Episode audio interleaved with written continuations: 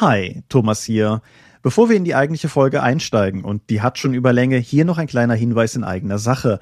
Der Publikumspreis für Eskapismus, Nerdkultur und Fantastik, kurz Pen and Pay oder liebevoll Goldener Stefan genannt, ist wieder in die Pen and Paper Vorrunde gegangen. Nominiert sind Produkte für die Kategorien Bestes Rollenspielprodukt, Beste Rollenspielerweiterung und Bestes Brett- und Kartenspiel, Querstrich COSIM, Querstrich Tabletop. Und ich erwähne das nicht nur, weil wir den Goldenen Stefan generell cool finden, sondern auch, weil wir mal wieder nominiert sind. Wir, das heißt in diesem Fall Matthias Gimi Schaffrath und ich mit unserem dort veröffentlichten Fate-Abenteuer Motel, aber in Verlängerung auch zumindest Sachen, die ich bei Ulysses redaktionell betreut habe, namentlich zum Beispiel die Tales from the Loop Starterbox und das Vampire-Buch Der Fall Londons. Und ja, ich wollte darauf hinweisen, der Link ist unten in den Show Notes. Ich fände cool, wenn ihr mitmacht. Ich habe oft genug drüber gesprochen. Publikumspreise sind wichtig, weil es eine der wenigen Chancen ist, wo tatsächlich auch die, sagen wir mal, schweigendere Mehrheit eine Chance hat, so ein bisschen Stimmungsbild zu geben, was für Rollenspielprodukte sie cool fand im vergangenen Jahr. Der Goldene Stefan ist eine hervorragende Gelegenheit, das damit zu machen. Und insofern hingeklickt, ausgefüllt, guten Dienst getan. Und euch wünsche ich nun viel Spaß mit unserer heutigen besonderen Folge des Dopcast.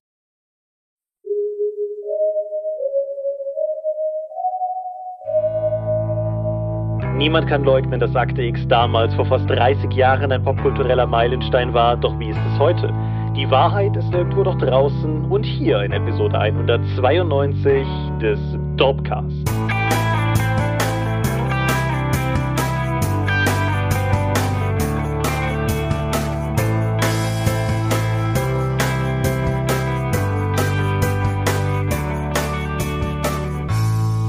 Hi und herzlich willkommen zu Episode 192 des Dorpcast. Aber wir haben uns heute hier versammelt, über Dinge zu reden, die mit Rollenspiel zu tun haben. Und wenn ich wir sage, dann meine ich zum einen dich. Michael Skopje-Mingers, guten Abend. Und zum anderen mich, Thomas Michalski. Aber wir sind nicht allein. Hi, Matthias Gimi Schöffrath hier. Ich darf mir heute das Dorpcast Studio ansehen und die beiden Kollegen hier unterstützen bei dem, was sie tun. Eins unserer Dorpcast-Studien. genau.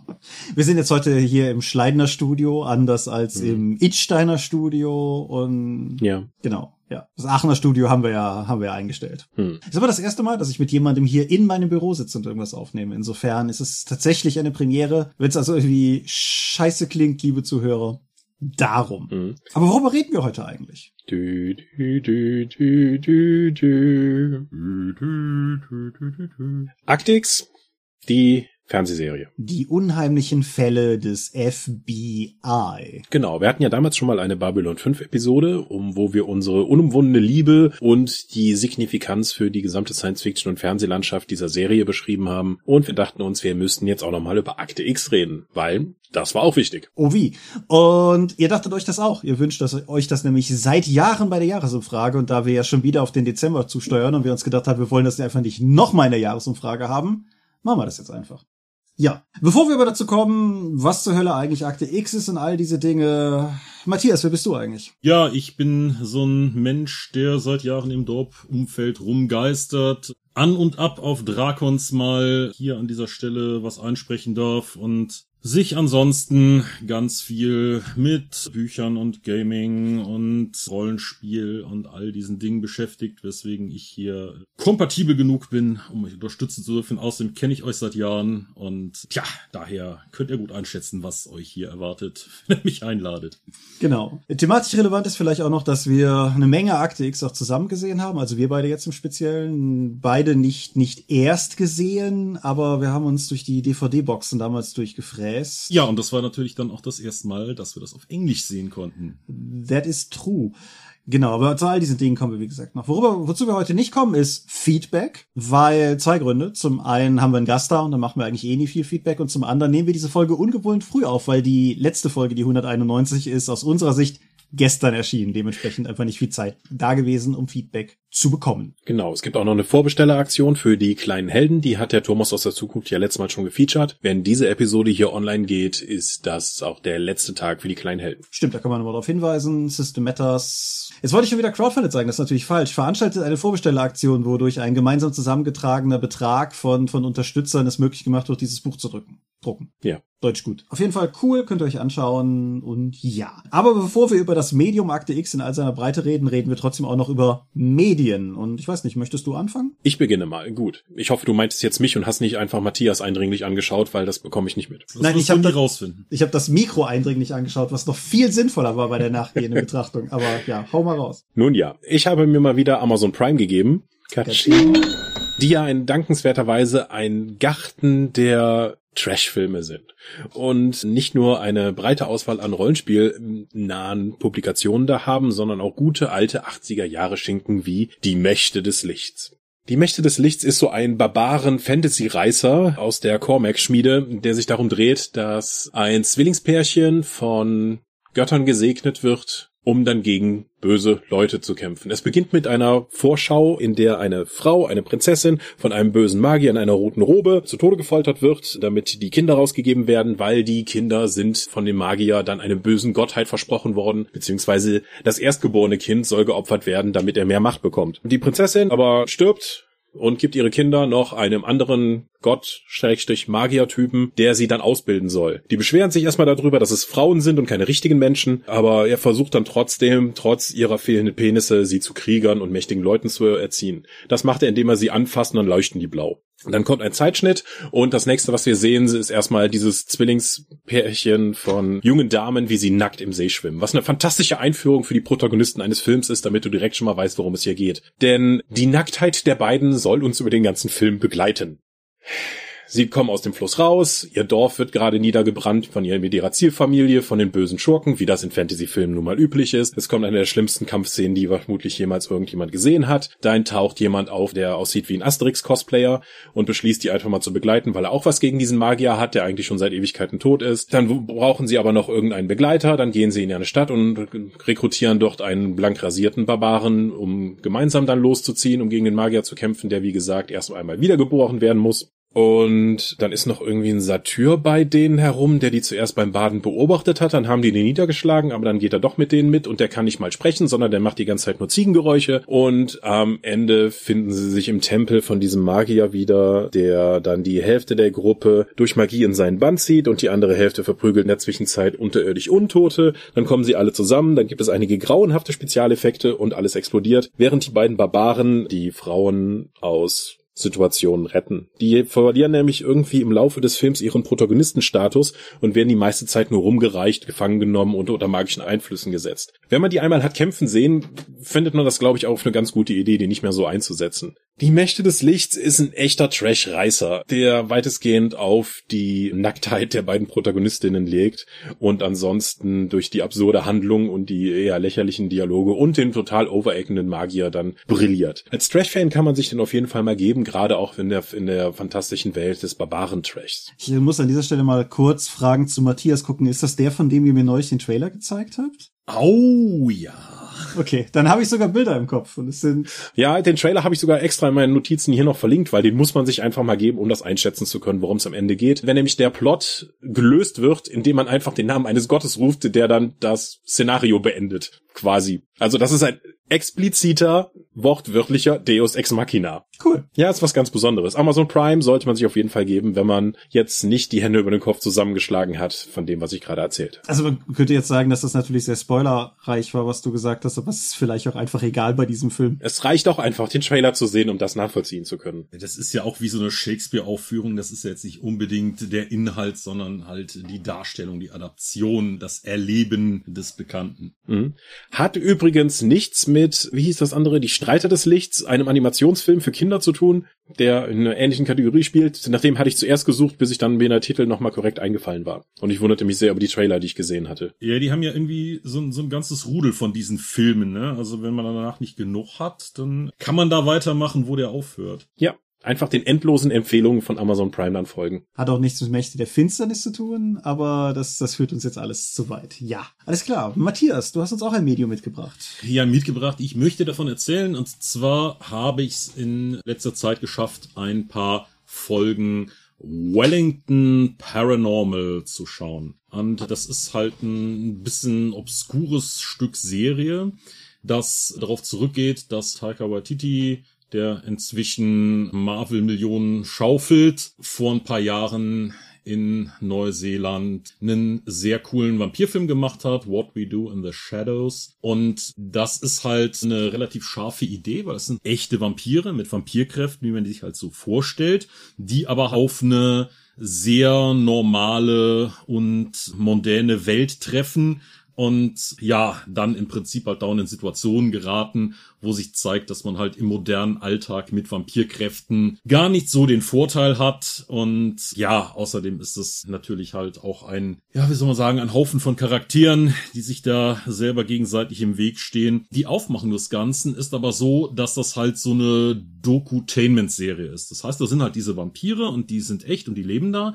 Und da ist eine Kameracrew, die die begleitet. Und von der Herstellung das Besondere ist, dass es halt sehr billig aussieht, weil es halt alles mit so einem EB-Team gefilmt ist. Das heißt, die Kamera läuft mit, das schaukelt alles, das ist nicht besonders doll ausgeleuchtet, also sieht zumindest nicht so aus. Aber die Effekte sind sehr hochkarätig, was halt dazu führt, dass diese Sachen, gerade weil das alles so billig aussieht, wenn dann Dinge passieren, die nicht sein können, das alles sehr echt aussieht. Und da gibt's eine Szene, wo zwei Polizeibeamte dieses Vampirhaus besuchen, weil da eine Ruhestörung gemeldet worden ist. Und die, die jetzt rausfahren müssen, diese Polizeibeamten, die sind halt so ein bisschen, ich möchte mal sagen, merkbefreit und ich weiß nicht, wie die Polizei in Neuseeland ist, aber auf jeden Fall sind die halt auch sehr zuvorkommend, sehr nett, schauen da nach den Sicherheitsinstallationen und so weiter. Und die Idee von Wellington Paranormal ist halt einfach, diese beiden Polizisten zu nehmen und Folge für Folge, das sind so 20 Minuten, Völkchen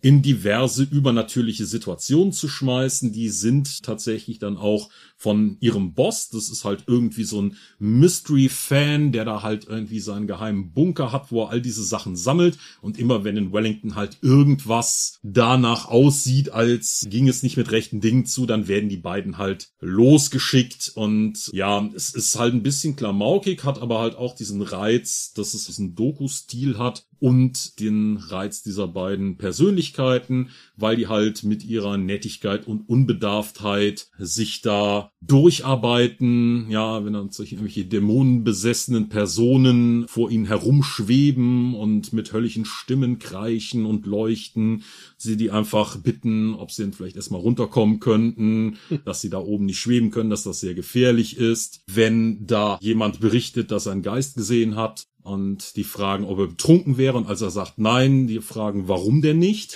Halt auch so Sachen, dass sie dann irgendwelchen Monstern halt Strafzettel verpassen oder denen halt ernste Verwarnungen androhen oder dass sie halt im Garten bei einer Grillparty vor einem Vortex stehen, also so ein Dimensionswirbel in andere Welten und sich erstmal beraten müssen, ob das jetzt ein Vortex ist, mit dem Handy den den Vortex googeln, also Bilder und die dann damit abgleichen. Dann die Leute, denen das Grundstück gehört, fragen, ob sie zu dem Vortex was wüssten und die dann meinen, oh, das wäre ihnen aufgefallen, aber hätten sie jetzt nicht für so wichtig gehalten. Und als der eine Polizist dann im Vortex verschwindet, anscheinend verloren ist, dann ruft er halt fünf Sekunden später wieder an und berichtet, wie es da drin aussieht. Also das ist irgendwie keine Ahnung, ist halt so, so relativ positiv und nett. Da passiert zumindest den Hauptcharakteren nichts Schlimmes. Es ist ein bisschen klamaukig. Es ist ein bisschen schwierig zu schauen, weil es natürlich Neuseeländer sind, die da entsprechend so eine Art Englisch sprechen und der Ton halt auch auf dieses Doku-Format passt.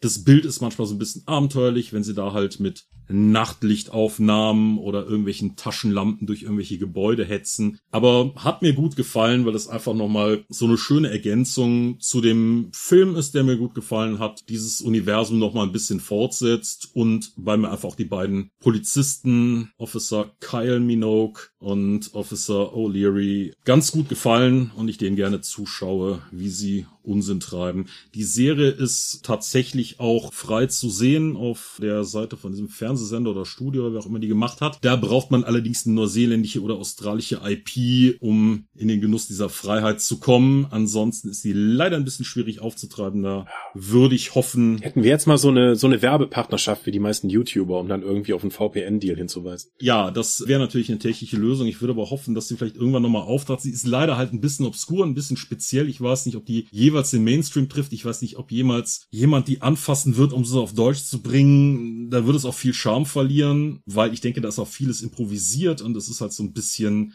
na, ist einfach so ein bisschen schmutzig gemacht und da Production Value drauf zu werfen, das zieht es einfach nur nach unten. Aber gerade wer den Film mochte oder keine Ahnung, sich für Polizeiarbeit in Wellington, Neuseeland interessiert, das kann man sich auf jeden Fall mal geben, wenn man weiß, was einen da erwartet. Ich möchte ja nochmal betonen, dass der deutsche Titel von What We Do in the Shadows Fünfzimmerküche Sarg ist. Ein guter deutscher Titel. Ein, ein, ein traditioneller auch, auch. Ja, der verhindert, dass halt irgendwelche Interessierte diesen Film sehen werden und dass die Leute, die den sehen werden, ihn nicht mögen oder verstehen werden. Das ist eine, das ist eine Kunst. Das ist halt ein Stück deutsches Kulturgut, was einfach besonders und einzigartig und wunderschön ist. Es brennt mir trotzdem auf der Zunge zu sagen, die heutige Folge des Dorpcast wird präsentiert von Dorp VPN. Das ist ja doch mal eine Marktlücke für uns. Aber ja. Wir haben so viele Marktlücken. Ich bin neugierig. Du hattest mir das schon mal von erzählt, aber ich hatte es verdrängt und ja. Ja, das ist mir jetzt auch kürzlich untergekommen. Wie gesagt, es hat auch dieses attraktive 20-Minuten-Format. Ne? Da kannst du also schnell mal so eine Folge zwischenwerfen. Gutes Abendessen-Format. Genau. Angenommen, du möchtest ein Medium konsumieren, das sehr viel länger geht. Dann sind Hörbücher und Hörspiele natürlich immer eine gute Alternative. Wenn du dir so das durchschnittliche Hörspiel auf Audible anguckst, das dann vielleicht so fünf, sechs Stunden geht, kommst du ja schon ein ganze, ganzes Stück weiter. Kannst dir irgendwie den Herrn der Ringe nehmen, der läuft irgendwie pro Buch so acht bis zehn Stunden. Oder du haust dir Sandman Act 2 rein, das geschmeidige 13 Stunden oder so läuft und dabei jetzt glaube ich langsam bis zur Hälfte der Graphic Novels sich vorarbeitet. Also da, da das wird uns noch eine Weile begleiten. Ich habe vor einer Weile hier schon mal über den ersten Akt gesprochen, aber zur Erinnerung, das Ganze basiert auf einer Comicreihe, die Neil Gaiman in den 90ern, 80er bis 90er gemacht hat, um eine Gruppe von kosmischen Wesen, den Endless, die so eine Art übergöttliche personifizierte Aspekte darstellen, aber sehr personifiziert sind. Und der Protagonist der Reihe, Dream oder auch Morpheus, ist halt der Herr der Träume und das klingt sehr viel idyllischer, als es das in der Praxis ist. Und die Adaption ist von Dirk Max. Dirk Max Hörspiele habe ich jetzt hier in der Vergangenheit schon mehrere besprochen. Die Akte X-Dinger, ha, das passt ja auch sehr schön, die ich doof fand neulich, die waren von ihm. Das Alien-Hörspiel, das ich recht gut fand, war von ihm. Und das Beste, was ich bis jetzt von ihm gehört hatte, war der erste Akt von Sandman und der zweite setzt da im Prinzip einfach weiter fort. Wovon die Reihe, finde ich, stark profitiert, ist, dass sie sich einen Erzähler leisten, der auch von im Englischen von Neil Gaiman selber gelesen wird und der so ein bisschen hilft, das Ganze zusammenzuzurren und dieses Hörspielphänomen zu vermeiden, über das wir im Dorpcast auch schon mal gesprochen haben, nämlich dieses überextreme Verbalisieren von Tätigkeiten, damit der Hörer weiß, was gerade passiert. So, das, das sparen sie sich dadurch halt einfach. Dream, die, ich sag mal, Hauptfigur der Geschichte, wird von James McAvoy gesprochen und der macht das ganz und gar fantastisch. Diascope hatte ich da neulich mal einen Ausschnitt geschickt. Den hattest du, wie hattest du ihn bezeichnet oder charakterisiert? Ich würde es als Overacting bezeichnen, wenn es mir nicht so gut gefallen würde. Das ist halt Pathos. Und ich, ich finde das insofern alleine passend, weil in den Comics Dream der einzige ist, der mit weißen Buchstaben in schwarzen Sprechblasen spricht. Und insofern ist es auch sehr, sehr angemessen, finde ich, dass er, dass er auch in der Höradaption einfach anders klingt als andere Leute. Viele prominente, fantastische Sprecher waren schon in der ersten Staffel dabei und kehren hier zu guten Teilen auch wieder. Andy Serkis als Matthew the Raven und Kate Dennings als Death und Kevin Smith ist auch drin. Neu dabei sind unter anderem Bill Nye als Odin und David Tennant als Loki, was, was fantastische Besetzungen sind. Das Einzige ist, es ist ein bisschen schwierig über den Inhalt zu sprechen, weil es zum einen sehr viel ist und zum anderen natürlich auch ein bisschen voraussetzt, dass man den ersten Akt gehört hat. Für diejenigen, die die Comics kennen, die neue Adaption deckt alles ab, was rund um die Hölle passiert und wer der Inhaber der Hölle ist sozusagen. Es ist der komplette A Game of You Comic drin, rund um einen Charakter namens Barbie, falls sich jemand erinnert. Und dann sind noch eine Reihe von Einzelgeschichten drin. Und es ist alles sehr cool erzählt, es ist alles sehr schön stringent miteinander verwoben. Es ergibt auch einfach in der, in der Kombination, es hat einen Anfang und ein Ende. Das Ende ist nicht, also man, man merkt, dass die Geschichte da nicht zu Ende ist, aber man kommt durchaus mit dem guten Gefühl raus, eine, eine weitere Geschichte so in sich geschlossen gehört zu haben. Und ja, ich finde es einfach rundum gut. Ich finde es bemerkenswert, weil Sandman für mich eine, eine der Graphic Novels war, die mich überhaupt zum Comic-Lesen gebracht hat. Und so einen Stoff in ein anderes Medium zu transportieren, ist natürlich immer schwierig. Aber ich finde, das Hörspiel schafft es, Bilder im Kopf zu erzeugen, seien es jetzt die aus dem Comic oder auch andere, schafft es, das Ganze stringent zu machen. Die vielen guten Sprecher schaffen es, dass man die Figuren konstant auseinanderhalten kann, dass man halt auch einfach weiß, was passiert. Und ja, die Geschichte selber, es ist eine unfassbar meta angelegte, aber zugleich sehr persönliche Geschichte um Realität, um das, was was Träume, was Geschichten sind, Schicksal und was man selbst draus macht und all diese, diese kleinen Stoffe halt, so was ganz überschaubares. insofern ist es wieder Audible exklusiv. Ich habe diesmal nicht gecheckt, ob es wie beim ersten Mal wieder eine CD-Fassung gibt für die Leute, die gerne Dinge auf Datenträgern haben, aber das, das Kernformat ist Audible. Und Dirk Max wurde auch in den Making-ofs nicht müde zu betonen, wie, wie viel Audible für Spoken Word Content getan hat, was ich auch nachvollziehen kann, weil abgesehen von deutschen Hörspielen und BBC Hörspielen gibt's da ja eigentlich gar nicht mehr so viel. Und das ist halt wirklich mit dickem Budget hier produziert und das merkt man auch. Insofern, Sadman kann ich extrem empfehlen, als Comic kann ich es empfehlen, als Hörspiel ebenso. Fangt aber vorne an. Staffel 3 ist schon gegreenlightet wird aber nicht reichen. Also da wird mindestens noch eine vierte hinten dran müssen, wenn das alles durcherzählt werden soll. Klärt aber auch nochmal, was, wie viel Textmenge eigentlich in den Comics drin ist, wenn du das so umsetzt. Ja, die, die Erzählerbeschreibungen basieren auf den Notizen, die Gaiman damals den Künstlern gegeben hat. Also die sind ein bisschen aufgehübscht, aber im Großen und Ganzen ist es das, was die Zeichner dann zeichnen sollten. Und das dürfen wir jetzt mit unseren Gedanken selber zeichnen. Mhm. Aber ja, das ist, das ist viel Skript. Okay? Dann würde ich sagen, kommen wir doch mal zu den X-Akten. Wer fühlt sich denn berufen, der nicht gerade ausführlich über Sandman geredet hat, wer fühlt sich denn berufen, einfach mal festzuhalten, was zur Hölle ist eigentlich dieses Akte X für den einen jungen Zuschauer, Zuhörer, den wir haben? Für Leute unter 20. Also schon demografisch wirklich eng. Also sagen wir für Leute unter 25. Aber ja, was, was ist Akte X? Akte X ist eine US-amerikanische Fernsehserie, die auf dem Krimi-Format konzeptioniert wurde und das um Übernatürliches erweitert hat. Ja, und das Besondere war, dass die damals halt einen Markt gesehen haben, für eine Serie, die mit einem deutlich größeren Budget produziert wurde, als es damals üblich war und auch so einen Kinolook hat. Das heißt, für eine Fernsehserie waren das einfach Bilder, das war ein Style, den hat man vorher bei TV-Serien so nicht sehen können. Das war tatsächlich ja so ein, so ein Paradigmenwechsel. Das war vorher halt alles irgendwelche Studiokulissen, sehr viele Sachen, die halt immer wieder verwendet werden konnten. Und Akte X hatte immer neue Plätze, die sind rumgefahren, die haben sich eine große Mühe gegeben. Die Ausleuchtung war filmmäßig, die Kameraführung mehrfach prämiert, war kinomäßig, die ganze Musik, das Kaliber der Schauspieler, das war halt einfach im Fernsehen bis dahin nicht drin.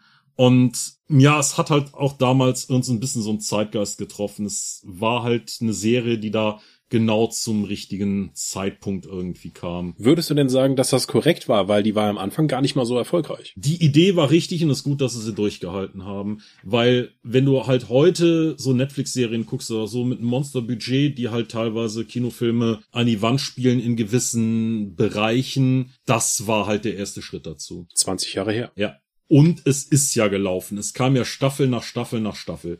Also es ist ja wenig so gelaufen, also auch gerade für den Irrsinnspreis. Es hat ja damals das, keine Ahnung, das 10, das 30-fache von dem gekostet, was eine Serienfolge halt kosten durfte. Und das hat's ja reingeholt, sonst würden wir heute nicht drüber reden. Ja, also auf der einen Seite, vielleicht um das ein bisschen zu kontextualisieren. Ich habe gerade mal nachgeguckt. Nebenbei höre ich poste auch noch ein Foto unter die Folge. Matthias und ich haben hier unseren Tisch voll mit alten Akte X Staffelführern, das uns vor allen Dingen als christliche Fans outet. Erstausstrahlung Pilotfilm in Amerika war der 10.9.93, der in Deutschland Erstausstrahlung 5.9.94. Also es ist von heute aus gesehen auf jeden Fall derbe lange her. Und wenn wir hier von wenn wir hier von großen Budgets reden, dann ist das in einer Zeit, wo, wo sowas wie nicht nur Game of Thrones, sondern auch sowas wie Falcon and the Winter Soldier mit seinen sechs Episoden einfach mal ein Kinofilmbudget durchbrennt. Natürlich noch weit davon entfernt. Aber ich weiß nicht, irgendwann im Laufe der Serie gab es manchmal eine Schlagzeile, dass sie zum ersten Mal eine Folge hatten, die eine Million gekostet hat. Und da, wie gesagt, da, da lachen heutige Serien drüber, aber damals war das ein unvorstellbares Vermögen, was das gekostet hat. Und einfach, um auch mal eine Zahl dran zu packen, Einschaltquote der Pilotepisode war in den USA Marktanteil von 7,9 Prozent. Das ist okay, aber das ist jetzt kein, kein Gassenhauer.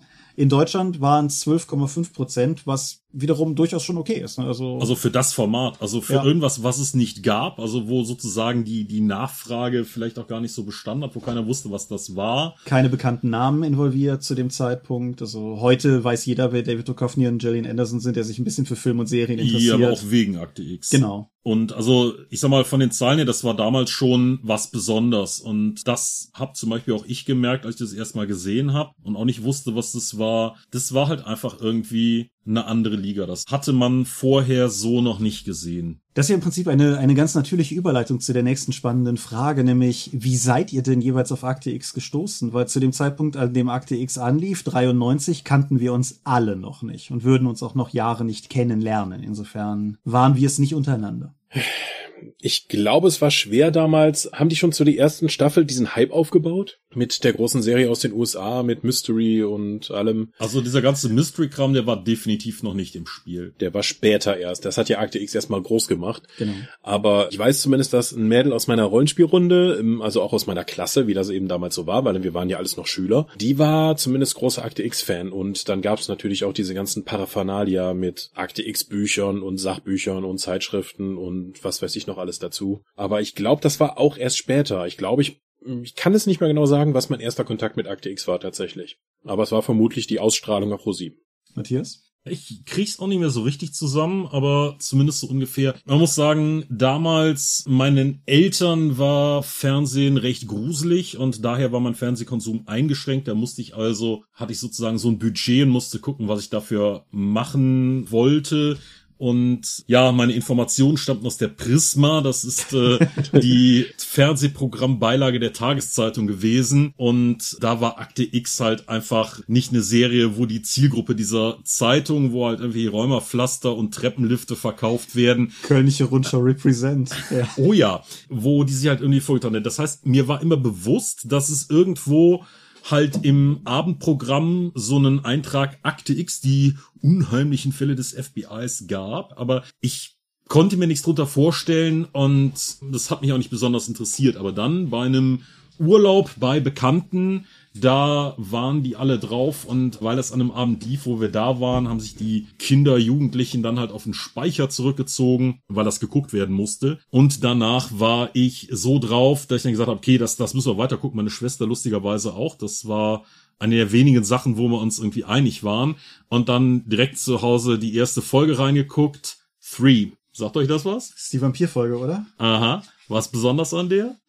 Nur Mulder? Oh ja. Ja. Gillian Anderson war schwanger und ja, darum hat Scully nicht mitgespielt, wurde eine Folge vorher von Aliens entführt, eine Folge später wieder abgesetzt, als sie das Kind zur Welt gebracht hatte. Und ja, und deswegen war die erste Folge, die ich dann wirklich komplett am Stück sinnvoll geschaut habe, eine sehr verworrene, schreckliche Folge ohne das typische Protagonisten-Duo es hat mich nicht aufgehalten. Ich habe dann weiter geguckt, bis, bis sie die beiden ursprünglichen Darsteller rausgeschrieben hatten. Ich kann es ich kann es leider nicht ganz genau datieren, weil das Buch, was vor mir liegt, die deutschen Ausstrahlungsdaten der dritten Staffel nicht beinhaltet. Aber ich bin, es ist ein Wunder, dass Akte X mich abgeholt hat, weil zuerst mal war es ein klarer Fall von False Advertising, weil ich hatte einen, einen Kumpel, der mir sagte, da gibt's eine neue Fernsehserie, die musst du unbedingt gucken, die ist so und jetzt kommt's wie Indiana Jones.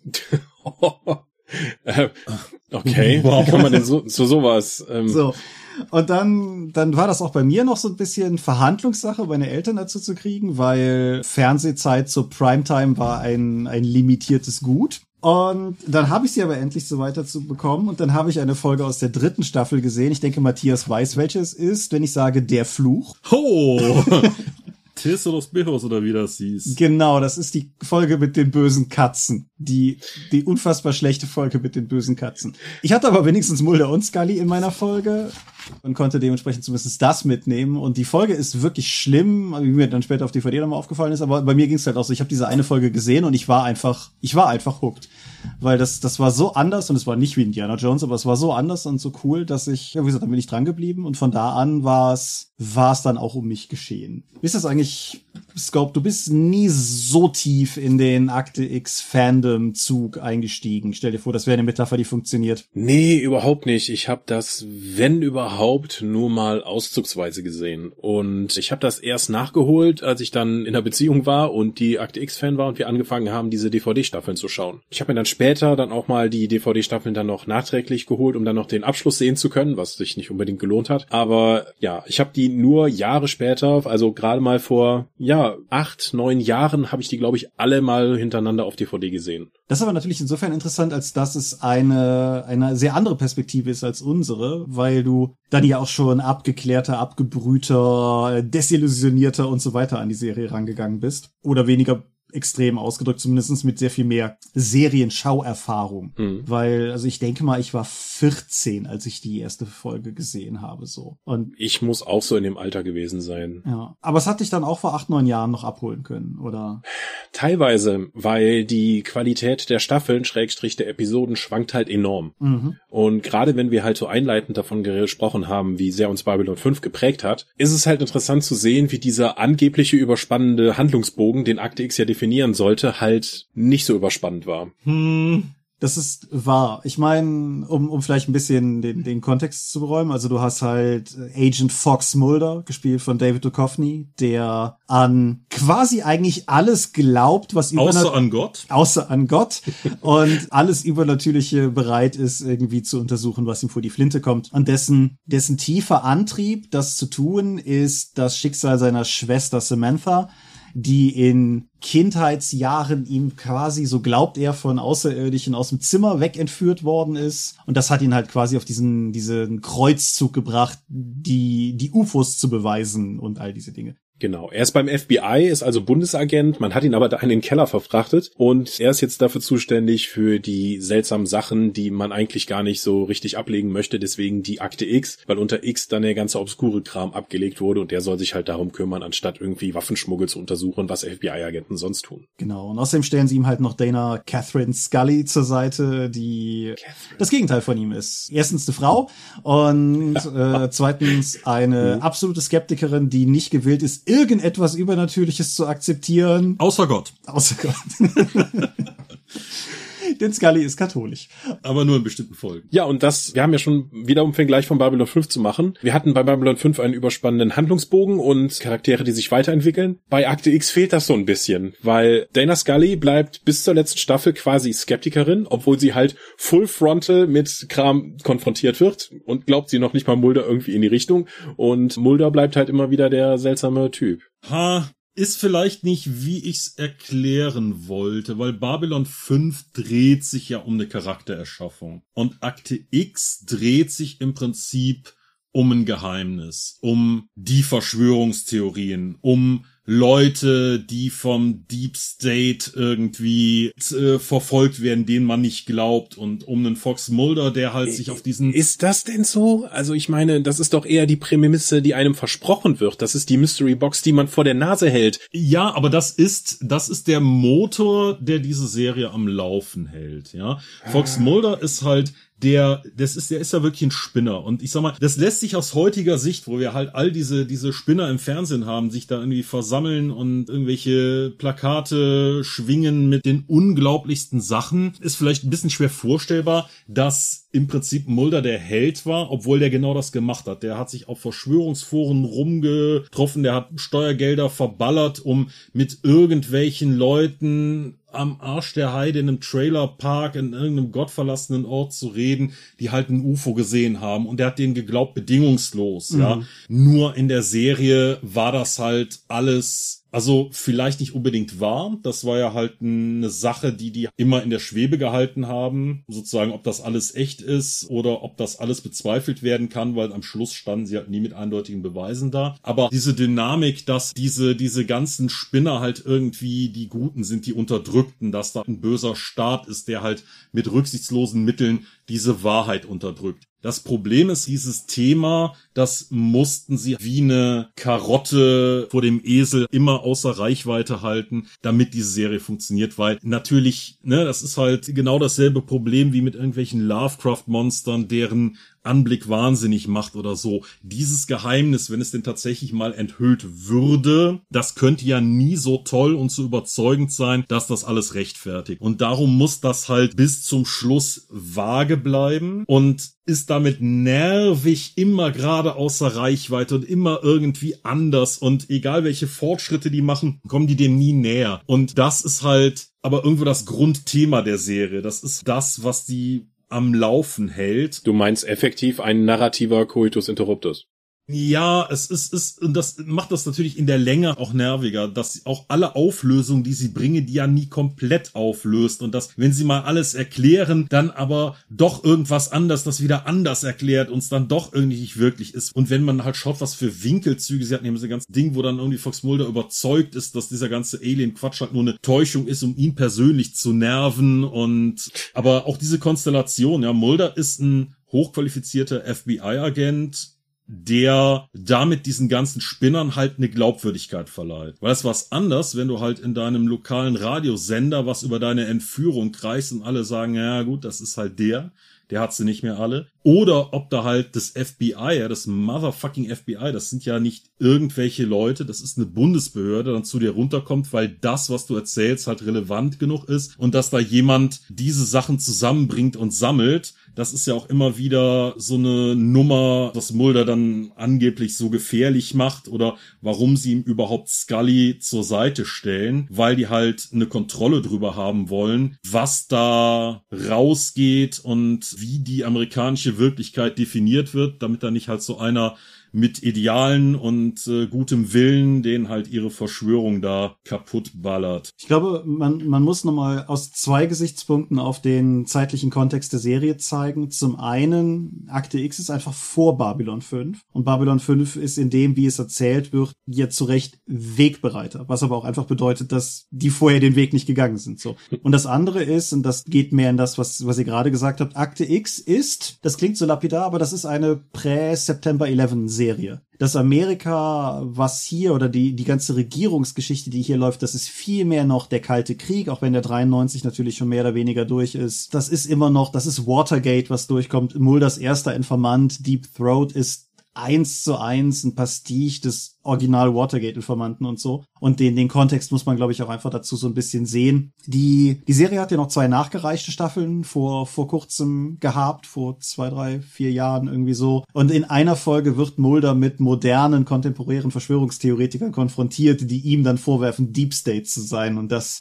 das ist für mich einer der besten, lohnendsten Momente aus den neuen Folgen. Und ich fand es sehr schade, dass sie das nicht weiter aufgegriffen haben, weil ja. gerade was dann nachher passiert, ist dieser ganze QAnon und Trump-Wahlkampf-Kram und was jetzt während der Pandemie gelaufen ist, das wäre halt interessant gewesen, weil Akte X im Prinzip eine Serie ist, die das in den Mainstream gebracht hat, ja, diese viele von diesen Begriffen, viele von diesen Theorien. Und gut, die UFOs haben es nicht überlebt, aber viele von den Leuten, die da jetzt auf der Straße stehen, werden in einem Alter gewesen sein, wo sie das aufgenommen haben. Und mhm. keine Ahnung, das war damals halt ein Spiel mit diesem ganzen Verschwörungsthema. Das war auch das Tolle mit da dran, weil es halt so eine ganze Welt war, die mir zum Beispiel fremd war. In Deutschland gab's sowas nicht. Mhm. Und die Amis, die hatten da UFO-Conventions und Literatur drüber und, und ganz, das war eine ganz andere Welt. Ja. Und damals war das halt alles Spiel und Spaß. Und heute ist das halt Demokratie zersetzende Gefahr. Und ich hätte mir gewünscht, dass sie da irgendwie sich ein bisschen mehr mit beschäftigt hätten Jetzt nicht unbedingt kritisch und, und ha und hu, aber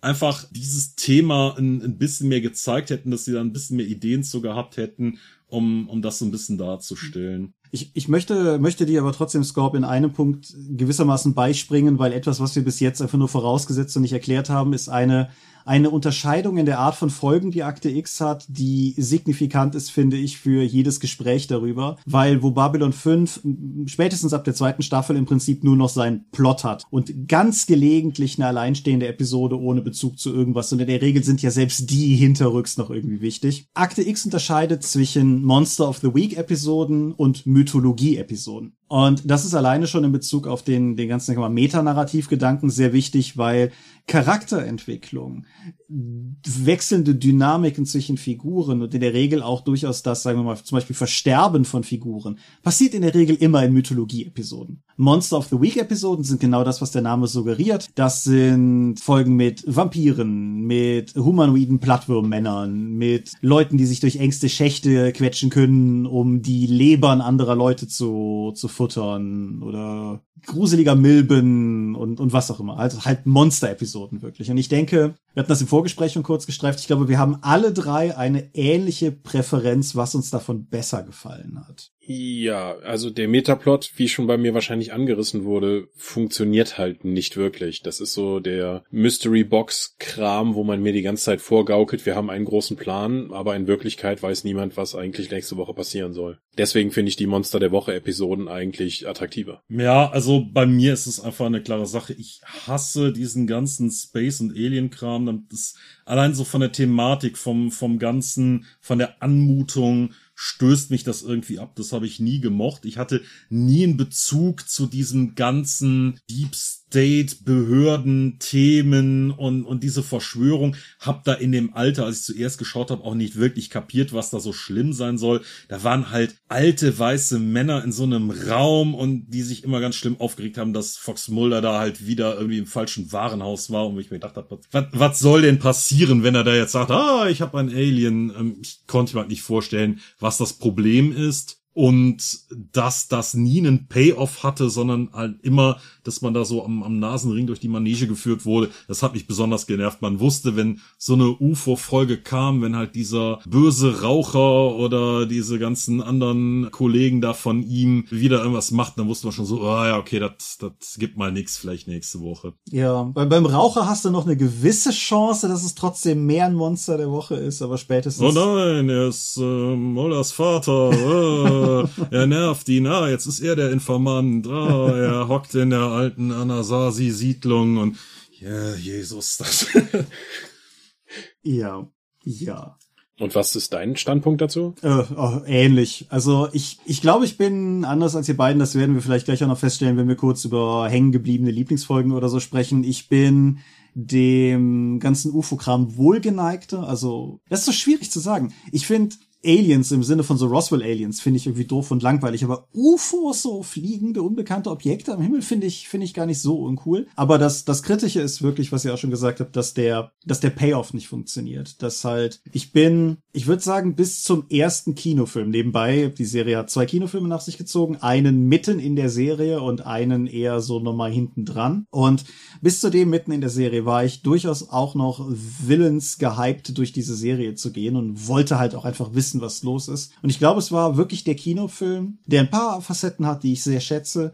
Aber als es nach dem Kinofilm einfach weiterging wie zuvor, keimte selbst in mir der Gedanke, dass sie vielleicht gar nicht wissen, was sie tun. Und ja, dementsprechend, nee, die, die Monster der Woche Folgen sind im Mittel auf jeden Fall besser und gerade in der Rückschau. Als es damals zum ersten Mal lief, kann ich durchaus sagen, habe ich beides gerne gesehen. Ja, damals mit dem, die sind ja damals nur wöchentlich erschienen mhm. und wir haben immer gedacht, ja, jetzt passiert ja bald was. Aber kam halt nie. Und das kannst du halt nur bedingt lange machen. Ja, wobei die Serie da wahrscheinlich auch ein Opfer des eigenen Volks ist. Hätten die von Anfang an gewusst, dass sie da halt irgendwie fünf plus Staffeln rausballern können, hätten die das wahrscheinlich anders angelegt. Aber im Prinzip haben die sich gerade am Anfang ja nur von Verschwörungskram zu Verschwörungskram gerettet. Wie gesagt, ich denke auch nicht, dass die Handlung die Stärke der Serie ist. Die Stärke der Serie ist halt wirklich das, das Thema und halt wirklich dieser Zeitgeist, wo die Amerikaner den Kalten Krieg gewonnen haben, sich viel verkniffen haben, um die Welt vor dem Kommunismus zu retten, für das Paradies Amerika, das es da zu retten gab. Und dann haben sie gewonnen und sahen sich um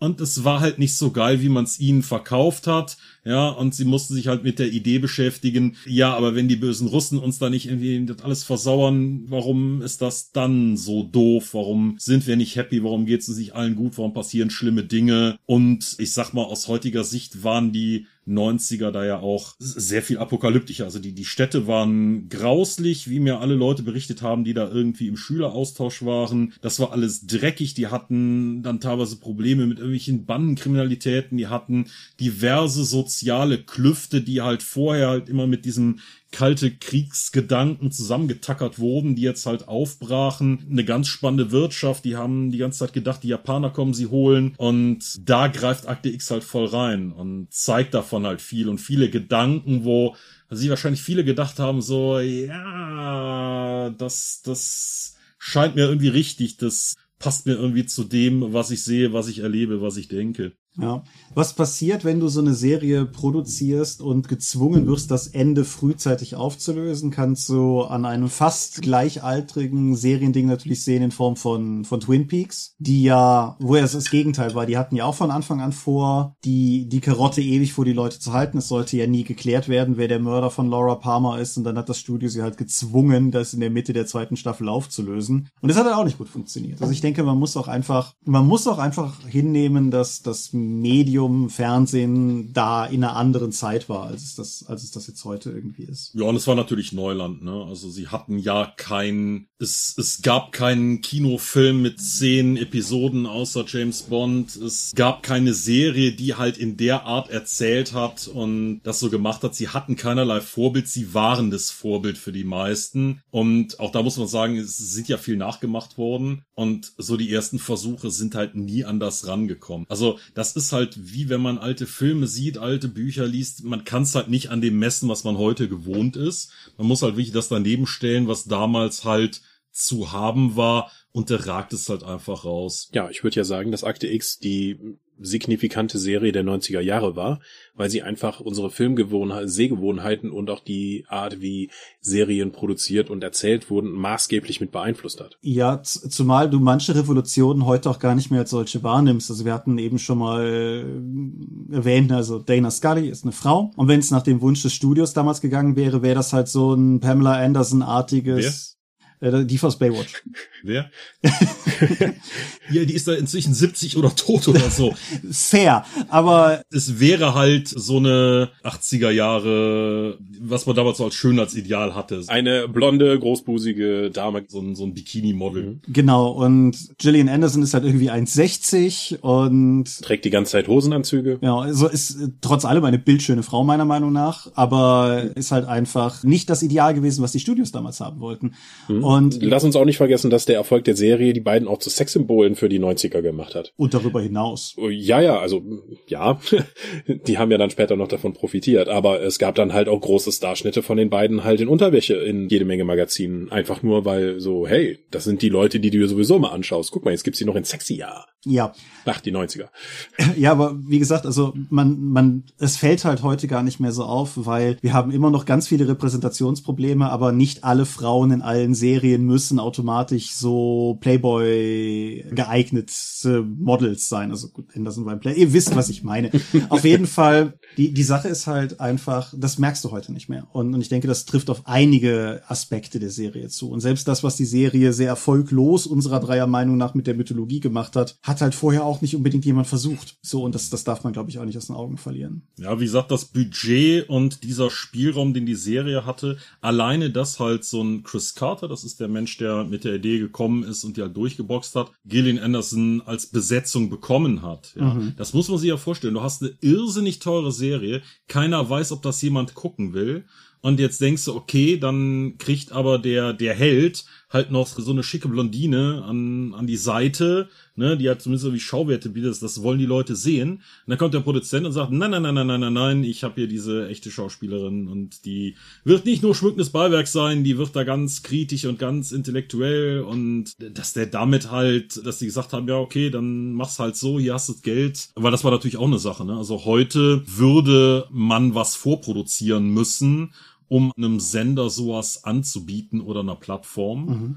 Und die haben damals einfach sozusagen mit der Idee das Geld bekommen und konnten dann erstmal damit machen, was sie wollten. Und ja, und, und halt auch in, in die andere Richtung gedreht. Ich habe jetzt die Tage gesehen, Apple TV Foundation, zweite Staffel ist bereits jetzt bestätigt, da waren vier Folgen gelaufen. Wheel of Time und Lord of the Rings bei Amazon haben beide die zweite Staffel schon freigegeben bekommen. Da ist die erste noch nicht fertig produziert gewesen. Das war ja in den 90er bei Fernsehserien auch anders. Das haben wir bei der Babylon 5 Episode ja auch gestreift bezüglich der etwas kruden fünften Staffel von B5. Und das war hier halt auch so. Also es war eigentlich immer ein Risiko in dem, was sie getan haben, weil das war halt einfach immer möglich. Und das hatte nicht mal unbedingt was mit Erfolg zu tun. Also klar, Akte X zu seiner Hochzeit abzusägen wäre schon selbst für Fox dumm gewesen. Aber selbst ein Erfolg von einer Serie war nicht zwangsläufig ein Grund dafür, dass da mehr von kommen würde. Und das ist zwar heute auch nicht garantiert, aber die Art, wie Streaming-Dienste oder so Serien produzieren, ist doch signifikant anders und scheinbar auch planbarer als, als Network Television damals in Amerika. Ja, wobei das natürlich auch einfach die Art des Mediums damals halt ganz anders riskant war. Man musste es alles vorproduzieren und wusste im Prinzip bis zur Ausstrahlung nicht, mhm. ob das irgendwas bringen würde. Ne? Man hat halt im Prinzip ja Werbeblöcke verkauft oder halt damals Beiträge eingesammelt. Man wusste halt nicht, werden die Leute das gucken. Und die komplette Staffel war im Prinzip halt abgedreht und dann hoffentlich auch bezahlt, ne, dass halt jeder Beleuchter und das Catering und die Fahrer und die Kameraleute und so dann halt ihre Miete zahlen konnten, bevor die wussten, ob das was wird. Und weil man ja nicht beliebig schauen konnte, weil man ja nicht irgendwie sich entscheiden konnte, wann man das guckte, wurde es halt zu einem gewissen Zeitpunkt ausgestrahlt und wenn da vielleicht was anders lief, irgendwas Interessantes, irgendwelche, keine Ahnung, tagesaktuell irgendwelche Nachrichten passiert waren, die jetzt wichtiger waren als so eine Folge Akte X, ja, das konnte dann einfach eine Delle in diesen Erfolg hauen. Und wie gesagt, die haben sich sehr weit aus dem Fenster gelehnt mit der Sache und damit im Prinzip die Tür geöffnet für diese Art von Budgets und diese Art von Serien ja. generell. Gerade diese Art von Serien, wie du, wie wir schon eingangs erwähnt hatten. Es gab da eine Menge Trittbrettfahrer, die eben versucht haben, mit auf diese Mystery-Welle, die ja dann auch marketingtechnisch ausgeschlachtet wurde, mit aufzusitzen. Das ist ja damals bei Pro7, einem Privatsender, rausgekommen und wurde dann auch mit Mystery Monday entsprechend beworben und es gab viele Formate drumherum und allgemein das Thema Mystery und Verschwörungskram ist halt in den 90ern durch Akte X sehr groß geworden mit jede Menge Begleitliteratur, die ja nicht nur nur bei euch vorne jetzt auf dem Tisch liegt für Akte X, sondern auch solche komischen Gestalten wie Erich von Däniken mit seinen UFO-Verschwörungen sind ja noch mal zu großer Popularität zurückgekehrt. Und Uri Geller. Ja. Weil es geht ja nicht nur um UFOs und so, sondern Akte X ist ja so ein Catch-all für jede Art von Fabelwesen, jede Art von Parawissenschafts, Kryptozoologie, Verschwörungs, irgendwas, das geht halt von Feen über Harpantennen, über Mutanten, über irgendwelche Bigfoot-Wesen oder sowas.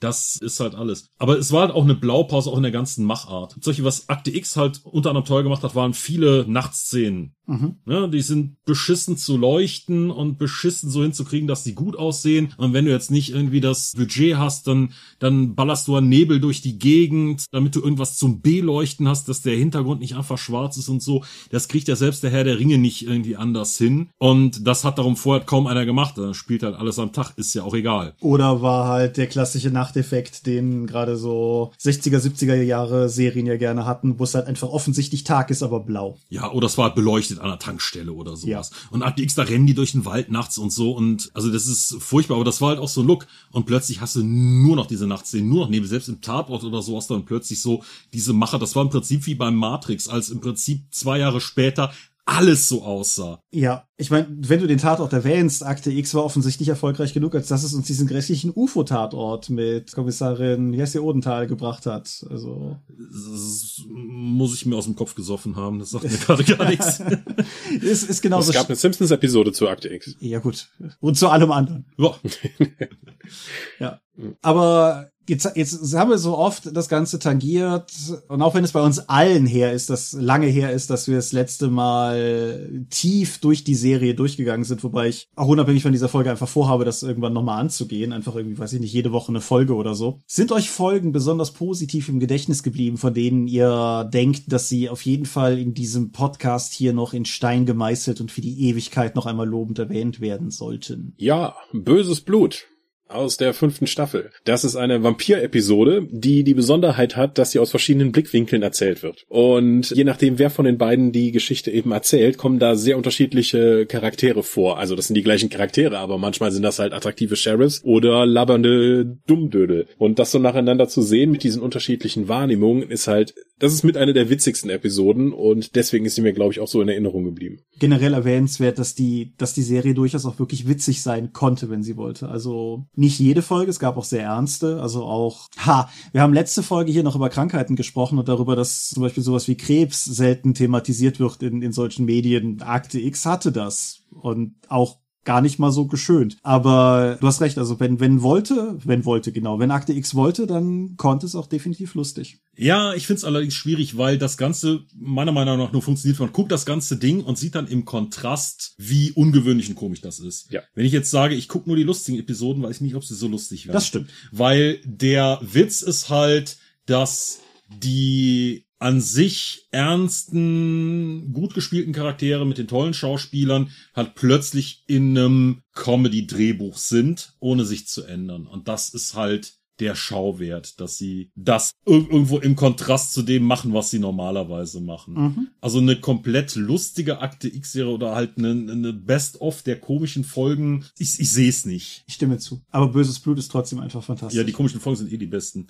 Was ist deine komische Folge, die du am liebsten magst? Jetzt komme ich gerade nicht auf den Namen natürlich. Sechste Staffel, in der Mulder und Scully undercover ermitteln als Pärchen in so einer gated Community, wo sie, also zum einen, das haben wir gar nicht thematisiert, aber die kriegen sie sich, kriegen sie sich nicht Thematik ist halt auch was, was sich lange durch die Serie durchgezogen hat. Und in der Folge ist es halt extrem, weil sie halt als Ehepaar, als frisch vermähltes Ehepaar ermitteln müssen und sie sind halt in so einem etepetete gated Community. Hier sind alle irgendwie artig und gut vor Ort, wo aber offensichtlich irgendwas umgeht, was was Leute tötet, die sich nicht dran halten, was darin eskaliert, dass Mulder beginnt, gezielt gegen die Regeln dieser Community vorzugehen mit pinken Flamingos und anderen Gräueln. Und es gibt ein gedrucktes Regelwerk. Das sieht halt aus wie, keine Ahnung, das große Buch der Gummibären.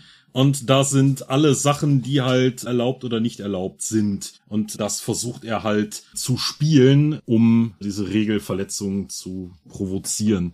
Der englische Titel ist auf jeden Fall Arcadia. Ich weiß gerade nicht, wie sie auf Deutsch heißt, weil mein Staffelführer zur sechsten Staffel nur die englischen Titel hat. Aber die ist insgesamt eine meiner liebsten Folgen, weil ich sowohl den Plot cool finde und nicht einfach so, so amerikanische, super durchgestylte, etepetete Siedlung eh so gruselig finde, aber halt auch einfach Mulder und Scully als Ehepaar, wobei Mulder das sehr viel mehr genießt als Scully, ist, ist einfach Gold. Ja, es war ja auch irgendwie in den 90ern nicht denkbar, dass da halt irgendwie Männer und Frauen als Freunde oder Kollegen irgendwie funktionieren. Das heißt, es war halt im Prinzip so die andere Medaille dieser, dieser Verschwörungsgeheimnisnummer. Man dachte, ah, wann, wann rücken sie endlich damit raus? Wann, wann sind sie endlich zusammen und so? Und sie sind es nie gewesen. Ja doch. Ja, aber nicht so. Ja, richtig. Ich meine, neben der kriegen wir endlich raus, was mit der Schwester passiert ist, war das zweite Ding, was der Kinofilm groß im Marketing hatte, ist es das Ding, wo sie sich endlich küssen. Nicht mal mehr, küssen. Das war so die Nummer. Ja, es war immer im Fernsehen und nicht irgendwie. Ja. Und du?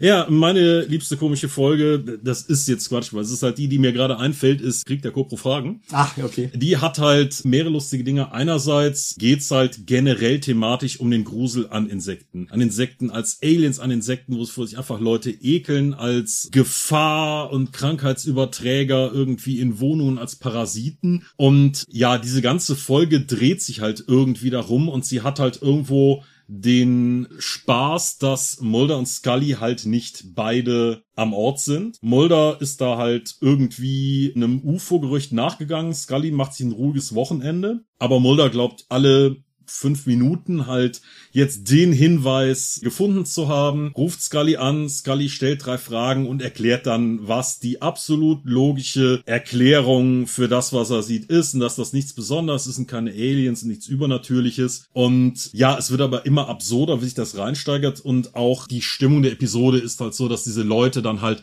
nach und nach in dieser Stadt in eine Panik verfallen vor Insekten. Und es hat dann schöne Effekte, zum Beispiel, dass irgendwann Richtung Ende des Ganzen, wenn sich schon viele Leute vor Insekten gegruselt haben oder die Illusion haben, dass da Insekten unter der Haut sind oder herumrollende Schokokugeln als Insekten sehen, dass man dann als Effekt eine Schabe über den Bildschirm kriechen lässt, so dass man das zu Hause auch mitmachen kann. Das ist keine Ahnung, reitet halt auf diesem ganzen Thema rum, ohne da wirklich ein Ergebnis zu haben und hat halt diesen Reiz dieser besonderen Erzählung, dass sie praktisch an verschiedenen Orten halt gemeinsam den Fall lösen, ohne nebeneinander zu stehen. Hm. Eine zweite Folgengattung, die ich persönlich, die ist gar nicht so häufig, aber die ich persönlich sehr schätze, sind die in irgendeiner Form Mulder und Scully draußen in der Natur Episoden. Wobei meine liebste der See ist, die nicht nur sehr dramatisch das Schicksal von Scullys und Queequeg thematisiert, sondern auch so eine, ist es ein Loch Ness Monster oder doch ein Alligator in unserem See Folge ist und die, die kann ich auch beliebig oft gucken. Irgendwie ist alles an der rund. So die, die Dynamik zwischen den Figuren funktioniert gut, dass das ganze Setting ist cool,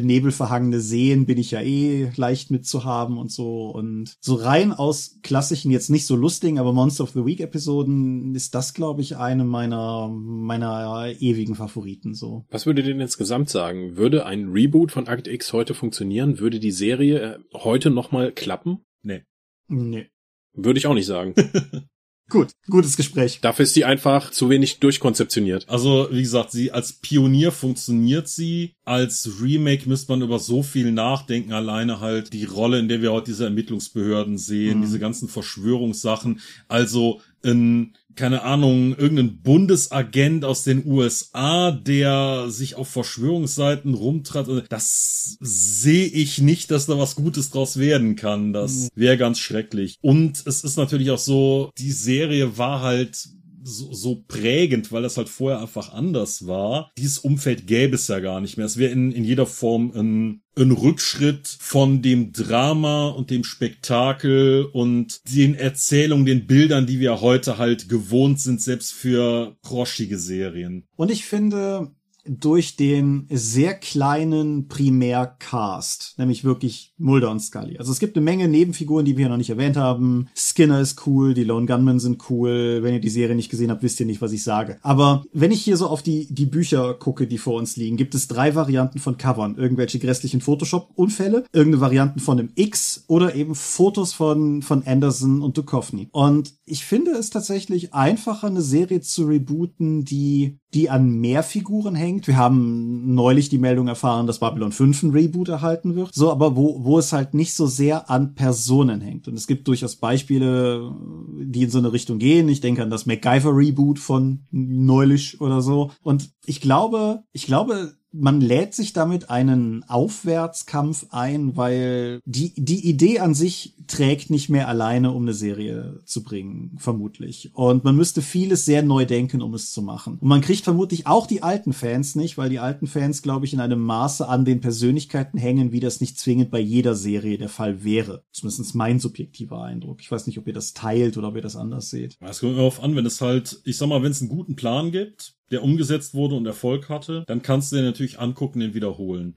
Aber ich glaube, den gab's nie. Ich glaube, das waren einfach Ideen und dann ist es zusammengekommen zwischen Leuten, die da sehr viel beigetragen haben. Also gesagt, die Filmografie ist toll. Hätten sie eine andere Kamera gehabt, hätten sie die Musik nicht gehabt, hätten sie andere Darsteller gehabt. Das hätte bei so vielen Stellen vor die Wand laufen können, weil in, in sich, das haben wir jetzt auch so ein bisschen rausgearbeitet, die Serie, die ist jetzt nicht super gut. Also nicht so gut, dass man sagen würde, die muss ein Erfolg werden, egal mit welchen Zutaten du kochst. Ja. Die war halt ein Erfolg, weil da sehr viele Elemente zusammengekommen sind, die das dann halt so umgesetzt haben. Das ist halt nicht reproduzierbar. Das ist, keine Ahnung, so wie der alte Ghostbusters-Film oder andere Sachen, die halt hoch improvisiert sind. The Holy Mountain. Ich hätte jetzt eher, ich hätte, ich hätte jetzt eher Jäger des verlorenen Schatzes ins Rennen geworfen, aber ja, Das ist, glaube ich, eine andere Stoßrichtung, die Matthias da vorschwebt. The Holy Mountain, habe ich da, habe ich mal im Dopcast über drüber gesprochen? Ich glaube ja, ist aber auch egal. Ja, das war die Episode, wo ich Zaragots besprochen habe. Ja. Ja, man braucht drogensüchtige Verrückte, die eine Filmausrüstung bekommen. Das ist anders, anders nicht machbar. Und die Drogen sind wahrscheinlich heute verboten, die man für die Produktion zwingend benötigen würde. Das in die Luft sprengen von Eidechsen ist auf jeden Fall mutmaßlich. Ja, und die. Frisuren wahrscheinlich auch. Also das ist einfach Aber dann, dann habe ich noch eine Rauswerferfrage, bevor wir dann mit Blick auf den Timecode, ich habe auf der Bildschirm schon noch getan, dann ist alles sicher. Nein, aber eine, eine Rauswerferfrage habe ich noch. Und zwar, wenn wir uns schon einig sind, dass Akte X mehr ein Zeitgeist-Ding ist, das uns, also ich würde sagen, zumindest mindestens Matthias und mir durchaus am Herzen liegt und, und so.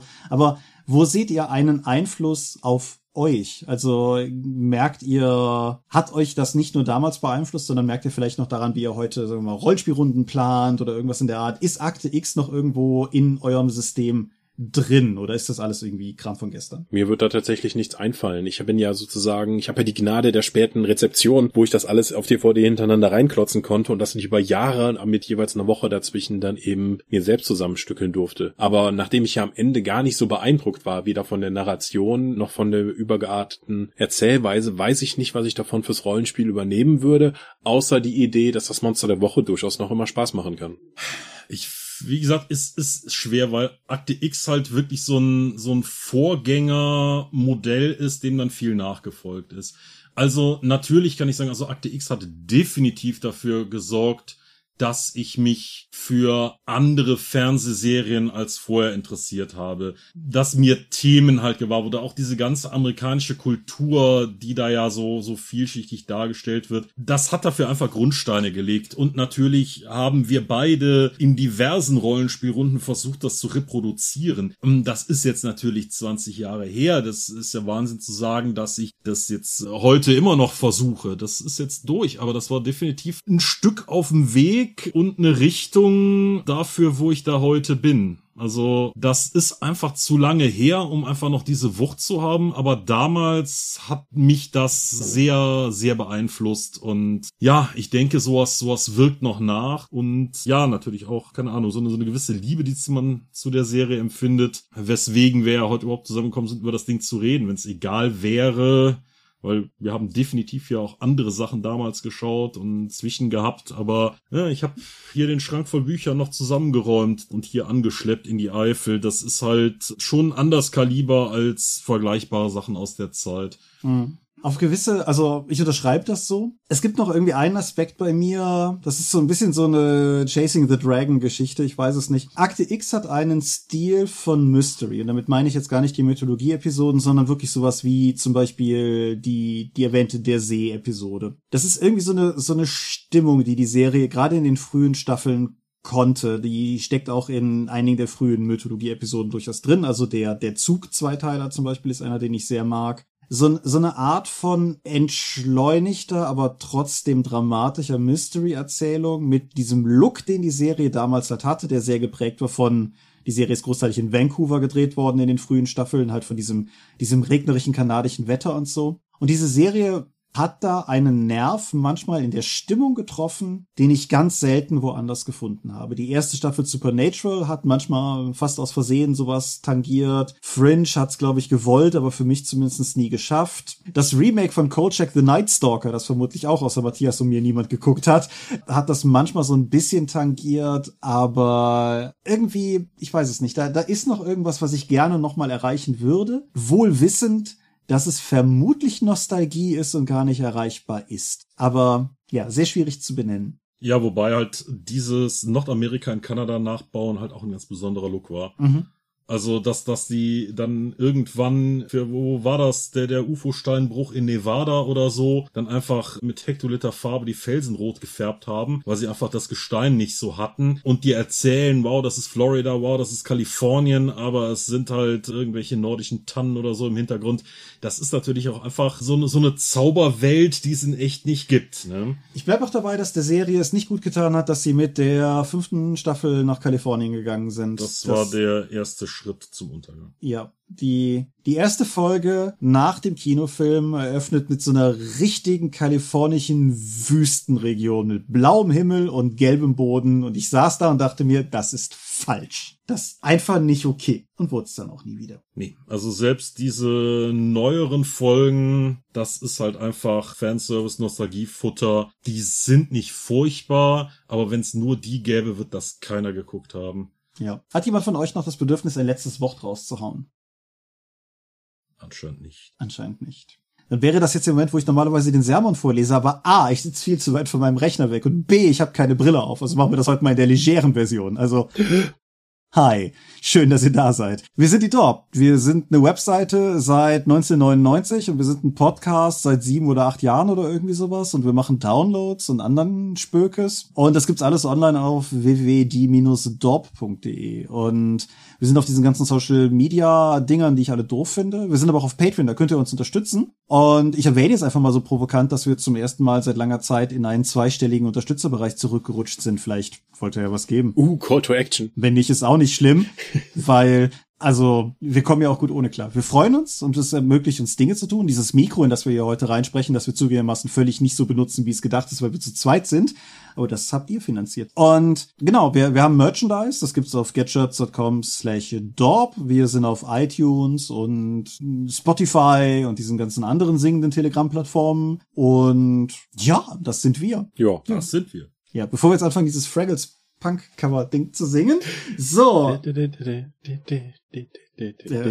Ich würde sagen, für irgendwas werden wir schon geclaimed, aber wir sind ein Podcast und YouTube zumindest kann uns gar nichts. Wenn uns einer claimt, dann richtig mit Anwalt und so. Cool. Ja, ich bedanke mich bei euch fürs Zuhören. Ich bedanke dich, bedanke mich bei dir, Matthias. Deutsches Schwertabend. Ich bedanke mich bei dir, Matthias, dafür, dass du dich mit Büchern in die ferne Eifel, der du einst entsprangst, zurückbegeben hast. Ja, also ich habe zu danken. Ich wurde freundlich aufgenommen, bekocht und hatte die Gelegenheit, mit euch hier nochmal über schöne alte Erinnerungen an eine wirklich schöne Serie, die ich wirklich viel geguckt habe, zu schwelgen. Und ja, kann ich nur empfehlen. Und der Gewinner des Dorp MMA Wettbewerbs, der hier wahrscheinlich nach mir sitzen wird, kann sich auch drauf freuen. Genau. ja, für diejenigen von euch, die es interessiert, heute kein Plasmaschnitzel, heute serbische Kartoffelsuppe. So, ich wünsche euch angenehme 14 Tage und ich würde sagen, die Folge ist auf jeden Fall lang genug geworden. Macht's gut und bis zum nächsten Mal. Adieu und ciao, ciao. Tschüss. Ciao.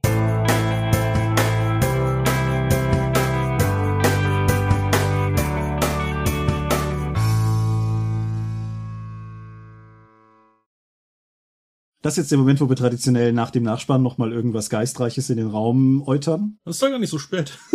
Nö, wir haben aber ja noch einen halben Topf Kartoffelsuppe da stehen. Das heißt, wir können. ist ja grausam. So, Ja, aber ich würde sagen, das hat doch ganz gut funktioniert. Ja, also es ist keine Ahnung, man fällt wieder so viel an, weil das einfach so viel ist. Mhm. Man hätte noch so viel machen können und ich frag mich halt, also wenn er jetzt wirklich einer ist, der davon nur gehört hat oder das so gar nicht kennt, dann sollte er die Serie auch nicht schauen. Entweder du hast die damals gesehen und hörst jetzt ein bisschen, ziehst jetzt ein bisschen Nostalgie mit der Episode rein. ja, aber ob Ich bin ja auch erst wieder drauf gekommen, nachdem jetzt der TV Serienstars Podcast drüber gesprochen hat, dann dachte ich mir doch, hey, sag dem Michalski doch mal Bescheid, wir wollten das so lange machen. Lass uns uns jetzt tun, sonst habe ich nichts mehr davon im Kopf. Ja, aber ich meine, ob das, was wir gebracht haben, da irgendwie verständlich war, ob es das für Leute erklärt, die dies nicht kennen. Ich, ich würde hoffen, dass für Leute, die es nicht kennen, vielleicht die, die Fakten gar nicht so klar rüberkommen, aber die Begeisterung, mit der wir darüber sprechen. Oder die Nostalgie, mit der wir darüber sprechen. Ich denke, Oder zumindest wie wichtig das für uns damals war. ja, Wir, weil wir hatten ja nichts. Es, Ja. du, du darfst heute niemandem mehr erzählen, was ich für Geld ausgegeben habe für diese DVD-Boxen. Aber- die waren so unendlich teuer. Du hättest nicht da, also du hättest ja noch krasser machen können mit importierten VHS-Kassetten. Das ist richtig, hier Time Life und so weiter und so gedöns. Aber ja, Matthias deutet auf die Preise auf den Rückseiten der Buchcover. Also Die- 50 Mark für so ein, so ein dummes Buch über eine Serie mit, mit Glitzercover. Das auf jeden Fall war das damals richtig viel Taschengeld. Also Ja. Aber es, es war halt auch einfach, also ich, ach, ich erinnere mich noch damals auf Familienurlaub auf Fehmarn, wie ich abends an den Feldern auf Fehmarn stand und mir dachte, Mann, jetzt ein UFO wäre geil. Aber kam nie eins. Also musste ich halt Staffelführer kaufen. äh, vielleicht bist du Scully, die sind immer hinter dir. Das ist durchaus möglich. Ich bin ja auch katholisch, insofern, da geht noch was. Aha. So, Schluss, bevor das jetzt hier ausartet. Alles klar, ich roll mal zum Rechner und drück auf Stopp. Roll, roll, roll, roll, roll, roll, roll. Ach, meine Maus ist ausgegangen, Sekunde.